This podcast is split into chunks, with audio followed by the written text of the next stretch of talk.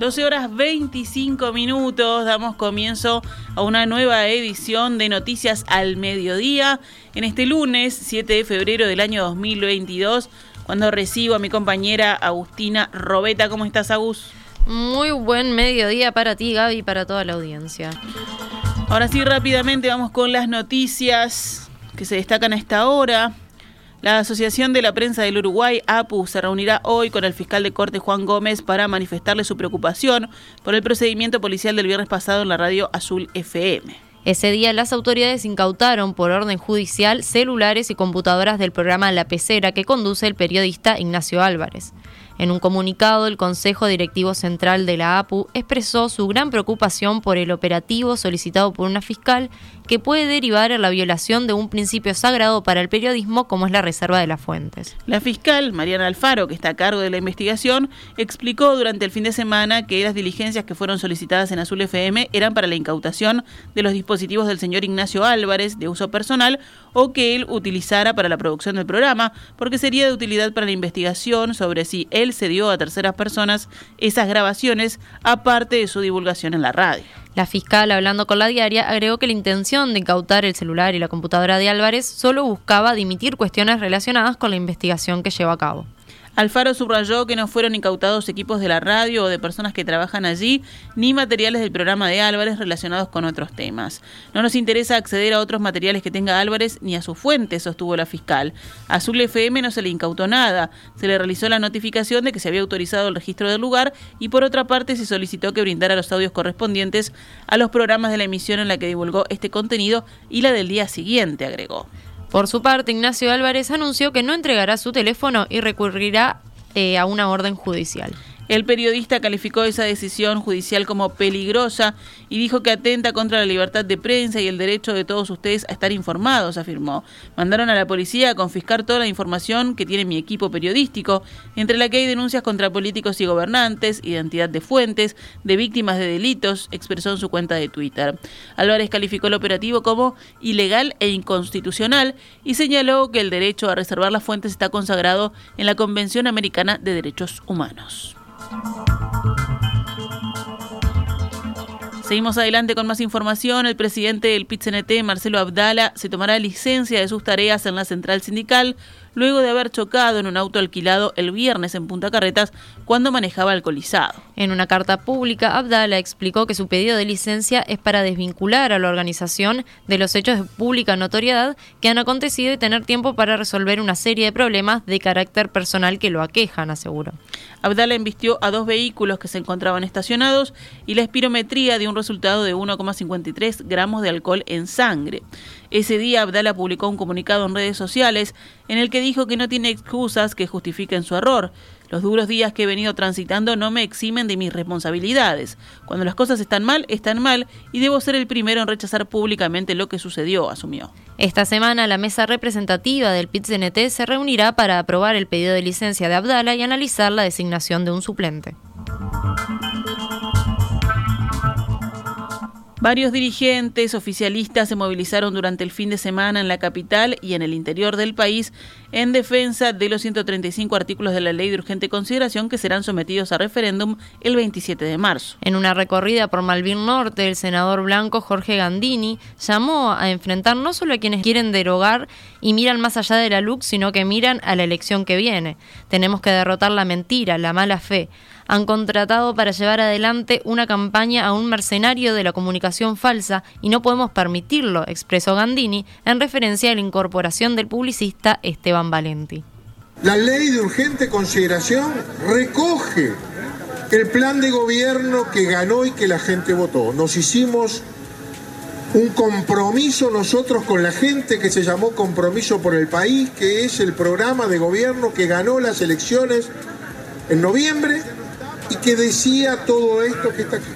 No todos los cambios están allí, falta mucho, pero todo lo que está allí lo prometimos y por lo tanto lo tenemos que hacer. El Partido Colorado, por su lado, dio inicio a la campaña en defensa de la LUC con un acto en Atlántida bajo el lema No parece el cambio. El secretario general del partido, Julio María Sanguinetti, dijo que está en juego la continuidad de un cambio. La seguridad era la número uno de las preocupaciones del país y se viene respondiendo con éxito. ¿Quiénes lo critican? ¿Quiénes son? El equipo que integró el ministerio de Eduardo Bonomi y le dio al país la catástrofe mayor en materia de seguridad que se recuerde, sostuvo Sanguinetti. El capítulo de seguridad de la LUC no es una creación desde la nada, es una respuesta, un intento de respuesta a una situación de crisis de seguridad que se heredó. ¿Eh? Se había empezado con 9.000 rapiñas hace 15 años y llegamos con 30.000. Y bueno, esas normas que impulsó mucho el ministro Larañaga, bueno, hasta hoy pensamos que han ayudado a la policía que está vinculada a los mejores números que se ven, que no han ocurrido algunos de los temores que se temían, como el llamado Castillo Fácil. Es decir, la LUC es una respuesta a problemas muy serios que el país tenía. Fernando Pereira se estrenó como nuevo presidente del Frente Amplio el sábado pasado en un acto en el Teatro del Galpón donde la coalición de izquierda celebró sus 51 años. En un discurso de más de una hora, Pereira llamó al Frente Amplio a desplegarse en el territorio, particularmente de cara al referéndum sobre 135 artículos de la ley de urgente consideración. Y el Frente Amplio va a salir a escuchar. Van a salir todos y en particular va a salir la presidencia del Frente Amplio. Desde el día jueves en adelante, ojalá miércoles, vamos a visitar cada departamento y cada localidad. Y pueden tener claro, y pueden tener claro que nuestra agenda en cada departamento no la va a armar el presidente del Frente Amplio, la van a armar nuestros compañeros en cada departamento para hablar con la fuerza viva, para hablar con las fuerzas sociales, para hablar con los sindicatos, para hablar con los frente amplistas, pero también para hablar con los que no son frente amplistas, pero tienen sensibilidad progresista.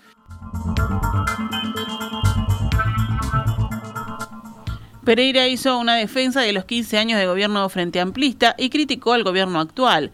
Hay muchos indicios de que no estaban preparados para gobernar, es decir, sus principales compromisos de campaña no están siendo cumplidos, afirmó el nuevo presidente de Frente Amplio. Esta mañana, en comunicación con En Perspectiva, Juan Castillo, secretario general del Partido Comunista, que encabeza la lista 1001, que fue la más votada en las internas, dijo que la llegada de Pereira a la presidencia de la fuerza política no significa que el Frente Amplio va a correrse hacia la izquierda. Eh, independientemente de quién había sido electo de presidente o presidenta, porque también había una compañera este, que, disputaba esa responsabilidad, o que eh, fuera la 1001 o la 609 o la 90, la lista mayoritaria, no importa cuál de las listas, el programa eh, elaborado y aprobado por el Congreso es el que hay que respetar. La estrategia que se resolvió en el Congreso, estos ejes que marcaba Fernando Pereira ayer, tendrían de repente distintas características en el traslado público, pero mm. no en cuanto a que era la demanda que están haciendo los frente amplistas. Castillo enfatizó en que la diversidad de ideologías dentro del partido es lo que lo hace valioso, por eso no tendría sentido moverse hacia un lado u otro de forma radical como se especula en la opinión pública. Entre otros temas, Castillo habló de la estrategia de comunicación que quiere comenzar a implementar el Frente Amplio para evaluar los errores del pasado y mejorar a futuro una de esas visiones, de las valoraciones que hacíamos en nuestra gestión, que nos quedó pendiente, aunque no todos tenemos la misma lectura, es que no comunicamos muy bien la gestión de gobierno en nuestros 15 años. Y es una materia que nos quedó pendiente y que hay que ver cuánto pesó esto después en no haber eh, mantenido el gobierno en el 2019. Por tanto, la idea de poner a pensar a un grupo, a poner a trabajar, este, a hacer esas valoraciones y a orientar fundamentalmente hacia adelante, para nosotros es una buena cosa. Él le ha dado esta forma, todavía no la ha desarrollado, seguramente eh, empieza a desarrollarla en esta tarde en la reunión de la mesa política, pero vemos, en principio parece bien poner un grupo, los que más saben en cada área, ponerlos a trabajar en colectivo. Consultado por la estrategia por el CIE, la derogación de 135 artículos de la ley de urgente consideración, el secretario general del Partido Comunista aseguró que la idea no es realizar actos masivos donde van los que ya están convencidos, sino que hacer una campaña más personalizada volver a la instancia capilar de la campaña, para, hablar en términos directos de lo que se trata de ir a convencer al elector, a los vecinos, ir a donde están. Bueno, están eh, concentrados en la rambla, en los parques, en las plazas, en la feria, donde van, entregarle un volante, ofrecernos a conversar. A veces uno puede parecer cargoso, querer hablar cuando la gente está haciendo un mandado, cuando, cuando anda con la cabeza en otra cosa, pero bueno, ofrecernos, darle un teléfono, ir a participar en una reunión de una casa de familia y luego el abordaje en el territorio. Nosotros mm, ha sido parte muy marcada de lo que fue el triunfo de la Comisión Nacional por Referéndum en torno a las firmas, acudir en el barrio puerta por puerta, no violentando nada, respetando las decisiones que tomen los vecinos, pero tocar un timbre, golpear una puerta, decir que somos de la campaña pro referéndum, si quiere conversar con nosotros, si quiere recibir un volante o identificar su, su vivienda con una balconera o con una bandera rosada, que es lo que identifica la campaña. 12 horas 37 minutos. Vamos con noticias de la emergencia sanitaria.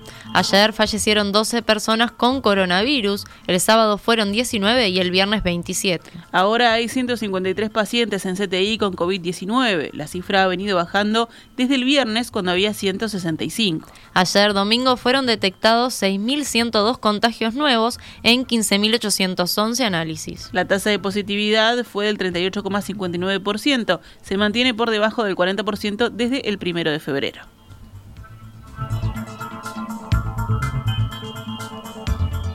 El Ministerio de Salud Pública estudiará en las próximas semanas el concepto de inmunidad natural versus inmunidad adquirida por las vacunas contra COVID-19. Según supo el diario El País, al terminar la ola causada por la variante Omicron, la cartera de salud tiene previsto hacer un cruzamiento de datos para conocer la inmunidad que hoy tiene la población uruguaya. El estudio comparará los datos de quienes se vacunaron con tres dosis y de quienes no están vacunados pero transitaron la enfermedad durante el último mes, porque estos también quedaron eventualmente inmunizados, según fuentes del Ministerio de Salud Pública. Actualmente el 76% de la población cuenta con las dos dosis iniciales, el 52% ya se dio la tercera dosis de refuerzo contra el virus y el 82% tiene la primera dosis. El Ministerio de Salud Pública inicia hoy la tercera etapa del programa de vacunación pueblo a pueblo contra el COVID-19. Se podrán vacunar en esta instancia personas de todas las edades, niños de 5 a 11 años, adolescentes de 12 a 17 años y mayores de 18 años. Podrán recibir la primera, la segunda o la tercera dosis según corresponda. 12 horas 38 minutos. Seguimos con otros temas del panorama nacional. El directorio del Banco de Previsión Social resolvió no continuar pagando el ajuste diferencial que recibieron en julio del año pasado los jubilados y pensionistas que cobran el mínimo. La medida salió por mayoría, ya que votaron en contra Ramón Ruiz, director del BPS en representación de los trabajadores, y también el director por los pasivos. Ruiz argumentó su voto en minoría a través de una publicación en redes sociales que dice esto es un cambio con respecto a lo que se hizo los últimos 16 años que perjudica las pasividades mínimas, las que más necesitan. Desde el Banco de Previsión Social se explicó en perspectiva que ese ajuste diferencial para las jubilaciones mínimas de aproximadamente 200 pesos se había aprobado a cuenta, es decir, que se iba a restar a futuro, pero que se determinó no restarlo. Lo que sí se decidió, dijeron las fuentes, fue no tener en cuenta ese diferencial a la hora de realizar el cálculo para el ajuste anual, es decir, que el porcentaje de aumento se realizó sobre la jubilación mínima actual de 14.854 pesos y no sobre esa cifra sumada al diferencial, lo que hubiese significado un aumento levemente mayor. Las inscripciones de estudiantes en la Universidad de la República abren hoy y prosiguen hasta el 18 de febrero. Los estudiantes se pueden anotar enteramente en línea o de manera presencial si lo requieren, dice un comunicado de la Universidad de la República. La UDELAR además se encargará de reconocer los títulos a nivel de educación terciaria. La mayor parte de los cursos del primer año comenzarán en marzo, añade el comunicado. 12 horas 40 minutos. Cerramos con otras noticias. Un joven de 18 años fue golpeado, amenazado de muerte y atropellado con un cuatriciclo en Punta del Este por un grupo de hombres porque supusieron que era un ladrón. El hecho fue denunciado por el padre del joven, el profesor de filosofía Pablo Romero, quien integra habitualmente la mesa de filósofos en En Perspectiva.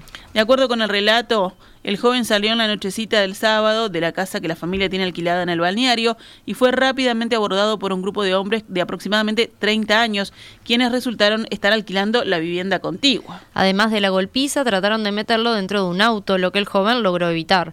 Cuando los convenció de que efectivamente se estaba quedando en esa casa, los hombres le dieron dinero para que se comprara ropa nueva. Luego dijeron que no valía la pena que se presentara una denuncia en su contra porque uno de ellos es hijo de un embajador. En su columna, Romero cuenta que luego de llamar a la policía, llevaron al joven al hospital donde se contataron las heridas y luego realizaron la denuncia. Peritos y toxicólogos uruguayos están en contacto con sus pares argentinos para conocer los detalles de la droga adulterada o combinada, como le dicen los técnicos, que podría haber cruzado las fronteras. La catedrática de toxicología de la Universidad de la República, Amalia Laborde, explicó hablando con el diario El País que en el circuito ilegal de sustancias todo es posible y nunca se sabe el detalle cómo son las rutas. En un último reporte de la Agencia de Drogas de Naciones Unidas, citada por el mismo medio, señala que Uruguay es el segundo país del continente con más consumo de cocaína en relación al tamaño de su población, que solo lo supera Estados Unidos. Además, Uruguay lidera el ranking de consumo de esta droga entre los adolescentes.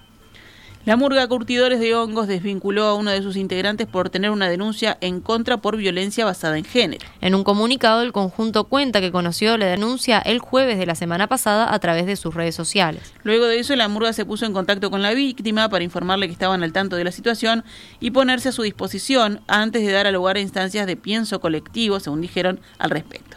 Finalmente, de mutuo acuerdo, este integrante se alejó de curtidores de hongo de forma indefinida. El comunicado cierra contando que este hombre comenzó un proceso terapéutico que la murga se compromete a ayudar y acompañar. Un doble homicidio tuvo lugar a última hora de ayer en la zona de Casaballe, donde un efectivo policial también resultó herido de bala. Las dos víctimas no han sido identificadas y la policía constató que uno de estos hombres presentaba un importante sangrado en la cabeza. En el lugar no se encontraron indicios balísticos, pero sí una cuchilla, según información primaria. Mientras los uniformados realizaban las tareas inherentes al caso, uno de ellos recibió un impacto en su frente. En principio se pensó que había sido herido producto de una pedrada, pero una vez derivado al centro asistencial, se constató que la herida había sido consecuencia del roce de un disparo de arma de fuego. La principal hipótesis que manejan las autoridades es que los cuerpos encontrados fueron trasladados desde otro punto hasta la zanja. ¿Actualizamos a cuánto cotiza el dólar a esta hora? En pizarra del Banco República, el dólar cotiza a 42,60 a la compra y 44,80 a la venta.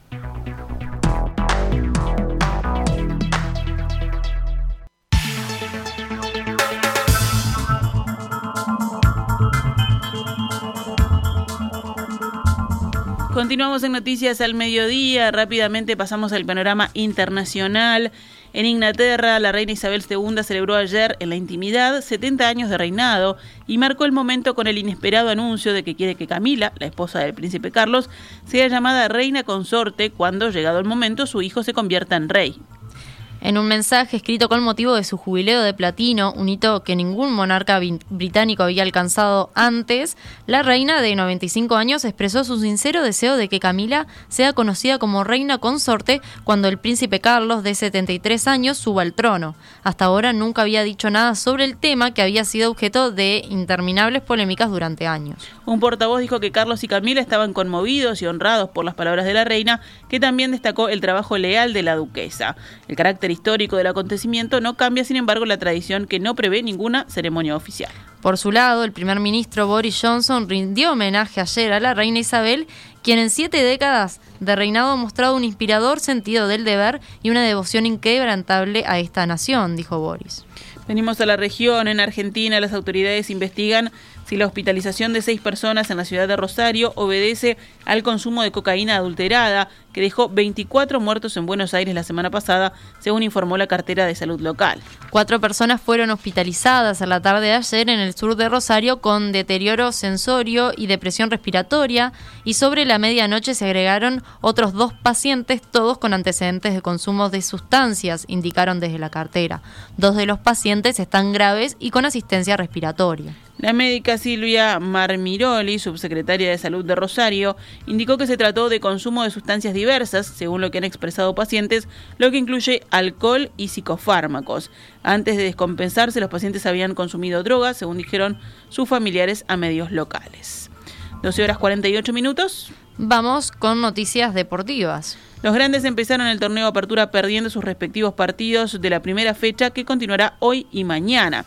Anoche Nacional en su estadio había conseguido rematar un 0-2 ante Deportivo Maldonado, pero en el último minuto de los descuentos, un exjugador del club Maximiliano Cantera marcó el 3-2 definitivo para los del interior del país.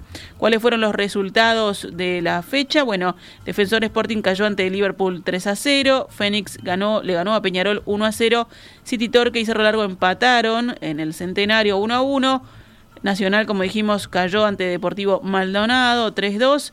Albion perdió ante Rentistas en un partido lleno de goles, 5-3, y Boston River y Plaza Colonia empataron 0-0. Para hoy se van a enfrentar River Plate con Wanderers a las 17 horas en el Saroldi y mañana van a enfrentarse Cerrito contra Danubio también a las 17 horas en el Parque Viera.